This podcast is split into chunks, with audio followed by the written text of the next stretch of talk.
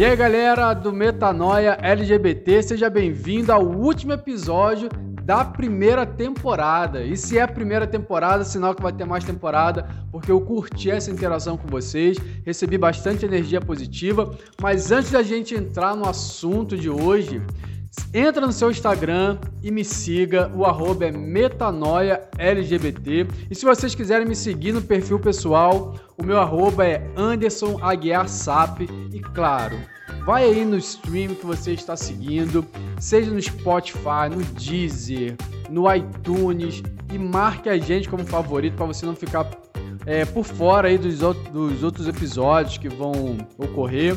E cara, um dos motivos pelo qual eu atrasei alguns episódios dessa primeira temporada, porque eu já estava preparando a segunda temporada. Então, galera, tá muito legal. Espero que vocês gostem. E, e é isso. Siga aí. E agora vamos entrar no assunto que é. Vamos relembrar aí o que a gente conversou desde o início. Então, roda a vinheta. Então, galera, fazendo uma retrospectiva aqui de tudo que a gente conversou, para você que está chegando agora e começando a me ouvir, eu comecei falando da minha história nessa primeira temporada e comecei dizendo com, como foi que eu descobri que eu era bi, quando foi que eu voltei de uma viagem que eu tinha feito da, da Bahia e comecei a entrar em sala de bate-papo e conheci um moleque chamado Michel, que foi um dos primeiros moleques que eu realmente fiquei com consciência de que eu realmente estava ficando com homem, porque até então eu só ficava com os moleques lá da rua, fazendo meinha. Inclusive, eu acho que eu não falei isso em nenhum episódio, eu acabei encontrando um dos um dos caras que viera se tornar um dos meus melhores amigos de infância, que infelizmente ele já faleceu por questão de saúde e antes que as mais, as mais línguas pensem, não foi de HIV. Mas a gente encontrou, a gente se encontrou uma vez na, na Beach, que era uma festa muito famosa lá no Rio de Janeiro. E assim que eu dei de cara com ele, eu fiquei completamente espantado, porque eu não sabia que ele era gay, ele também não sabia de mim, inclusive ele já tinha ficado com a minha irmã.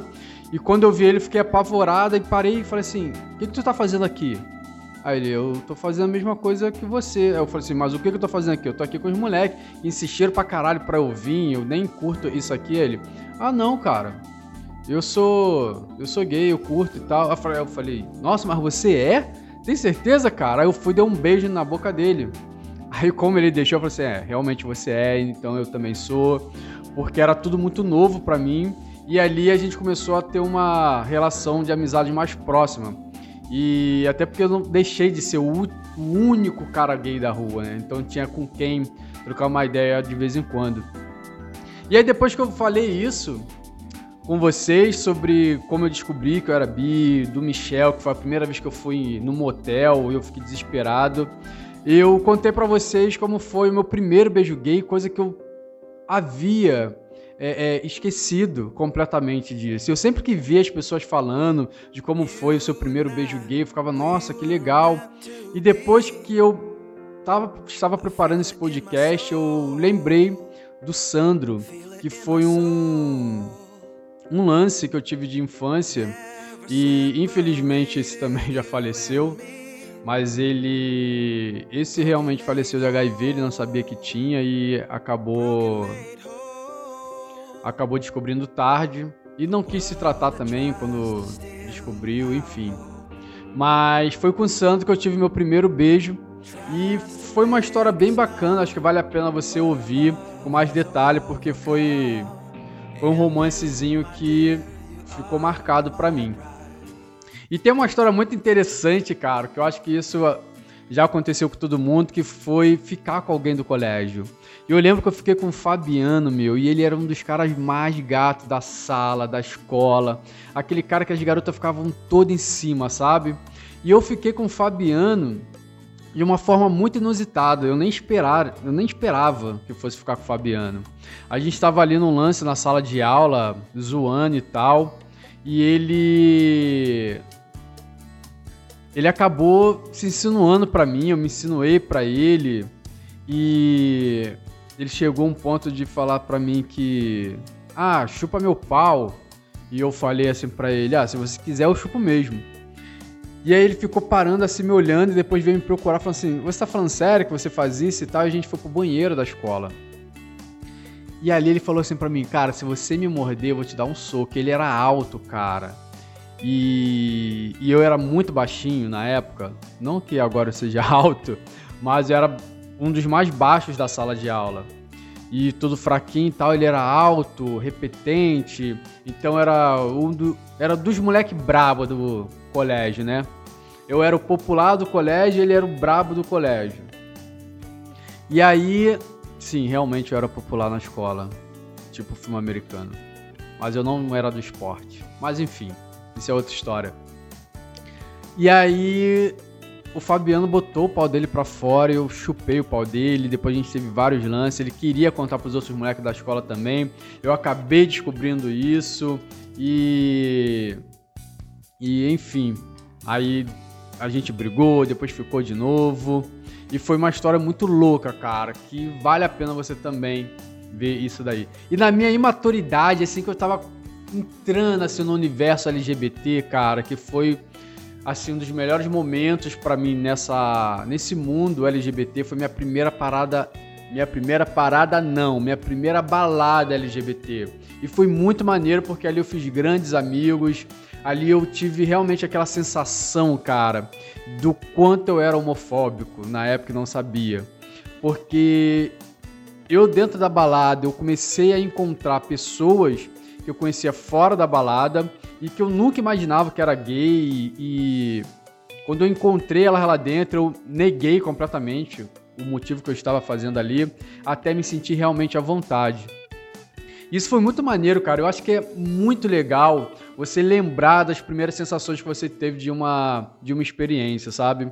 É, assim como eu lembro até hoje da minha primeira, da minha, da minha primeira experiência na Vila Mimosa. Para quem não conhece, Vila Mimosa é um grande puteiro que tem no Rio de Janeiro, na Praça da Bandeira. E, pô, tipo, eu bissexual, né? É, querendo realmente entrar no mundo gay e indo para um puteiro, meu, ali cheio de mulher e tendo que fazer aquela imagem toda para os amigos héteros e ao mesmo tempo que você quer estar tá ali por causa da zoação, você quer estar tá pegando seus amigos, na verdade, né? E muitas das vezes eu fiz sexo a três ali com, a, com as prostitutas e os amigos, na verdade, querendo pegar os amigos. Teve até uma situação, cara. Isso eu não contei em nenhum episódio, tô contando aqui para vocês agora. Teve uma vez que um, amigo meu tinha um crush muito grande nele, um crush muito grande nele.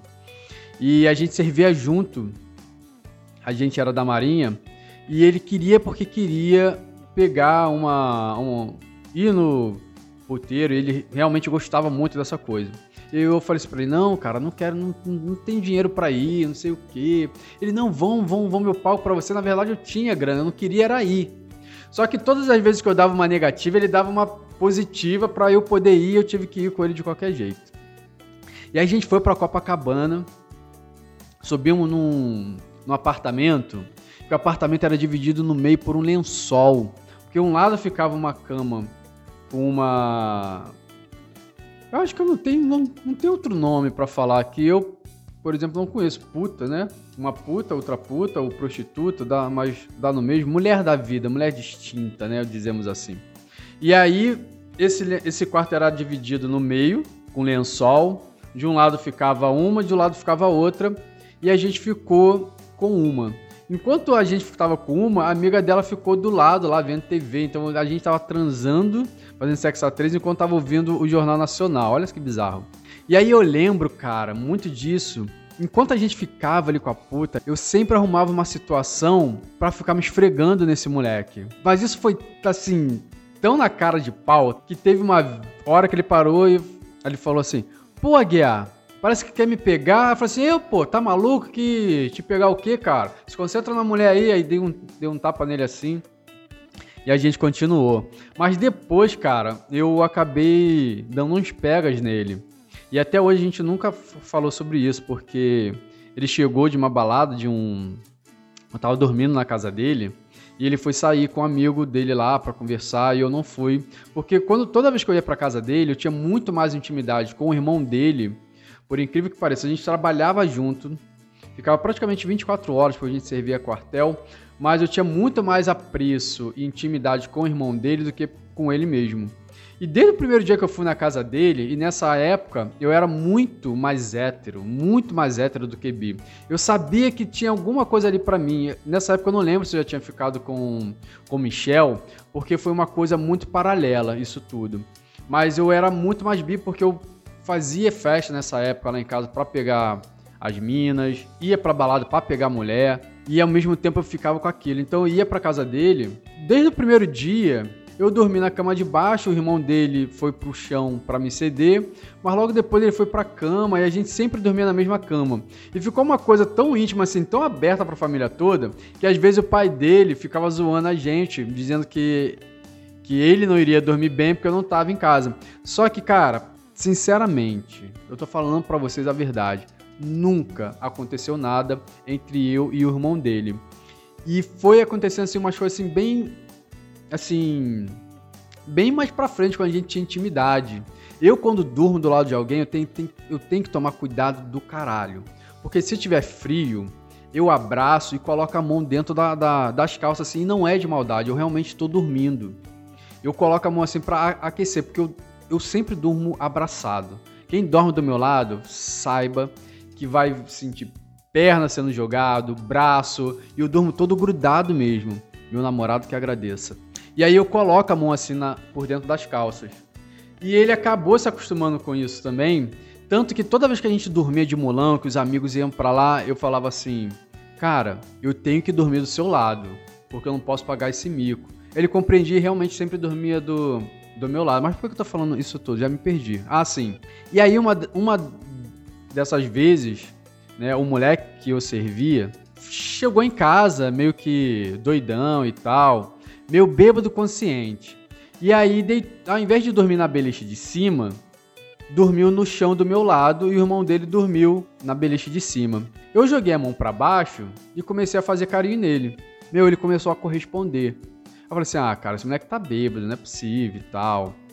E, cara, ele não tava tão bêbado assim para ter amnésia alcoólica. A gente acabou se pegando. Tanto é que, tipo, ele acabou de gozar, levantou, se lavou e deitou de novo. Ou seja, ele só tava fingindo que tava dormindo, né?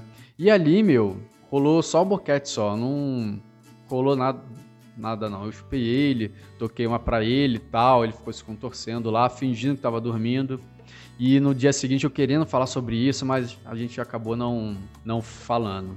Depois dessa, dessa história, né, da primeira balada que eu contei para vocês aí, dessa experiência, eu entrei no meu primeiro namoro, que foi sensacional. E esse episódio é dividido em dois, dois episódios, na verdade, porque a história é grande. E no último episódio, cara, tem tem uma parte muito fofa que o meu primeiro namorado manda para mim. E seria interessante vocês ouvirem, porque eu contando assim não é mesmo a emoção de que eu do que quando eu estava gravando esse podcast. Mas foi assim uma experiência surreal para mim. É, não sei se é porque é o primeiro namorado, então sempre tem um carinho especial, mas eu acho que é porque eu realmente amei de verdade, sabe? Então é uma coisa bem mais maneira de se lidar do que os outros namorados. Cara, dizem que na vida, eu li isso, é, a gente se apaixona três vezes só e a gente casa na terceira vez. Eu já me apaixonei duas vezes e agora eu estou apaixonado novamente. E sendo que eu já tive mais relacionamento do que a quantidade de vezes que eu já me apaixonei. Realmente eu acho que isso é verdade, porque eu sempre fiquei procurando, ficando assim, nossa, quando é que eu vou me apaixonar de novo? E eu tô num momento assim bem feliz assim da minha vida. E o Thiago, que é o meu primeiro namorado, tá dando maior apoio. Isso é para vocês verem o quanto, cara, ex podem ser amigos. Eu sou muito amigo do meu primeiro namorado e tenho uma relação legal, tranquila, amigável com os meus outros dois namorados, né? E, tipo, super entendido, super, super apoiado pelo meu atual. E depois que eu contei, cara, do meu primeiro namorar para vocês, eu cheguei finalmente no momento em que eu conto para minha mãe que eu era gay. Sim, eu tive que falar para minha mãe que eu era gay, porque se eu fosse explicar para ela que era bi, ia ser mais complicado ainda, porque eu acho que isso acontece com as outras mães, né? E quando eu contei com a minha, quando eu contei para minha mãe, eu lembro que ela fez uma pergunta que dizia assim: é, mas foi ele que tá te levando para esse caminho? E eu falei assim: não, mãe, não foi. Porque fui eu que corri atrás dele, fui eu que pedi namoro. E a minha mãe queria uma justificativa para saber por que estava querendo ficar com o homem. E eu acho que o maior medo da minha mãe é eu me tornar muito afeminado. Eu acho que isso é a, a maioria dos pais tem esse medo, porque meu pai também quando eu contei para ele, eu falei para ele, ele disse que agora você vai se vestir de mulher, que não sei o quê. E, cara, eu não tô falando isso com preconceito com os afeminados, eu tô falando isso do que aconteceu e da percepção que eu tive da dos meus pais e de alguns pais que eu vejo. É, porque quando eu falei para minha mãe que eu era gay, a maioria dos meus amigos foram logo falando atrás, por causa das, das situações que foram surgindo. Porque todos nós, é, todo mundo do meu ciclo de amizade, começou a namorar quase que ao mesmo tempo. E a namorar realmente sério, sabe? De realmente gostar, a ponto de ter que contar para as pessoas que a gente era gay, né? Então foi um apoiando o outro. E isso é muito legal. E essa galera eu conheci lá atrás, na minha primeira, na minha primeira balada LGBT. E aí depois que eu contei isso para vocês, dessa minha conversa com a minha mãe, contei para vocês, né, que eu achei justo, é contar dos meus outros dois relacionamentos que eu tive. E resumindo bem esses dois últimos relacionamentos, e seria interessante você ouvir com mais detalhe, é que um, né, assim, Resumindo os três namoros que eu tive. O primeiro eu amei demais. Eu sempre falo isso. O primeiro eu amei demais. O segundo eu tampei buraco, né? Pra, porque eu terminei com o primeiro e aí fui pro segundo tampando buraco. Então foi um relacionamento talvez muito tóxico, muito abusivo e hoje eu entendo isso. E o terceiro eu empurrei muito com a barriga mas ele, o terceiro era sensacional, queria realmente uma parada muito séria, queria casar e eu tava numa outra vibe que não era minha. E aí, cara, eu cheguei a contar depois desses relacionamentos, né? Eu contei para vocês algumas situações inesperadas que eu passei. Algumas situações meio estranhas, né? O meu primo, tendo uma curiosidade de pagar boquete depois que ele viu um, um filme pornô, Contei para vocês uma experiência que eu tive no quartel, na Marinha, e eu acho que isso todo mundo curte, né? Uma história militar, tá bem legal. E contei mais uma história também para vocês e essa outra história eu vou deixar para vocês descobrirem quando vocês forem ouvir esse episódio. Mentira, porque eu não lembro mesmo, mas tá lá. E por último, eu encerrei os episódios falando do meu atual namorado, tive uma conversa com ele, ele gravou esse episódio comigo, lá da cidade dele, Nova Friburgo, longe pra caramba, e eu daqui de Londrina, sim, esse relacionamento é à distância. Nós gravamos esse episódio até mesmo antes de eu pedir ele namoro. Cara, foi um bate-papo muito legal. Eu acho que eu queria muito que vocês ouvissem, dessem o feedback. Na verdade, eu quero que vocês deem um feedback de tudo que vocês ouvirem, porque para mim é muito importante para eu medir aí o grau de interesse de vocês sobre a história. Cara, mas veja esse último episódio também, que a gente tá batendo papo. Vocês vão ter oportunidade de conhecer essa, esse cara fofo, lindo, que eu tô super apaixonado e apaixonado real. Até porque esse namoro surgiu de uma amizade muito legal. Então, acho que é por isso que eu tô mais encantado. Eu sou meio bobo assim mesmo, eu sou meio romântico, eu sou libriano, gente. Então, perdoe a fofurice, porque eu fico. Tem um Rios que nós acabamos de voltar de Foz do Iguaçu agora com uma galera. A gente viajou, ficou viajando durante uns sete dias. E eu vou postar esse Rios já já no meu perfil pessoal. Então vai lá, me siga para ver esse Rios, o resumão dessa viagem, acho que tá bem legal. Porque, na verdade, é até o que eu quero fazer mesmo, de, de, de conteúdo. Eu quero falar muito de viagens. Então, galera, muito obrigado mesmo por vocês terem me ouvido até aqui. Ainda que sejam poucas pessoas é, mandando feedback, cara, isso para mim é muito legal, porque eu vejo que vocês estão me seguindo porque vocês estão gostando do conteúdo, isso para mim é muito importante. É mais uma é mais uma diversidade aqui para mim poder fazer, porque eu gosto de tantas coisas, né, de falar de tantas coisas, de fazer tantas coisas e tá fazendo esse podcast que me surgiu assim Tipo, essa ideia me surgiu assim do nada. Foi bem legal. Então eu espero que vocês gostem e que venha aí a segunda temporada e que vocês possam acompanhar comigo também. Beleza? Muito obrigado, galera. Uma coisa que eu sempre vou dizer para vocês é seja você mesmo, para você ser livre. Seja você e seja livre, tá? E fica com Deus. E se você não acredita em Deus, fica com Darwin na teoria da evolução, beleza? Tchau.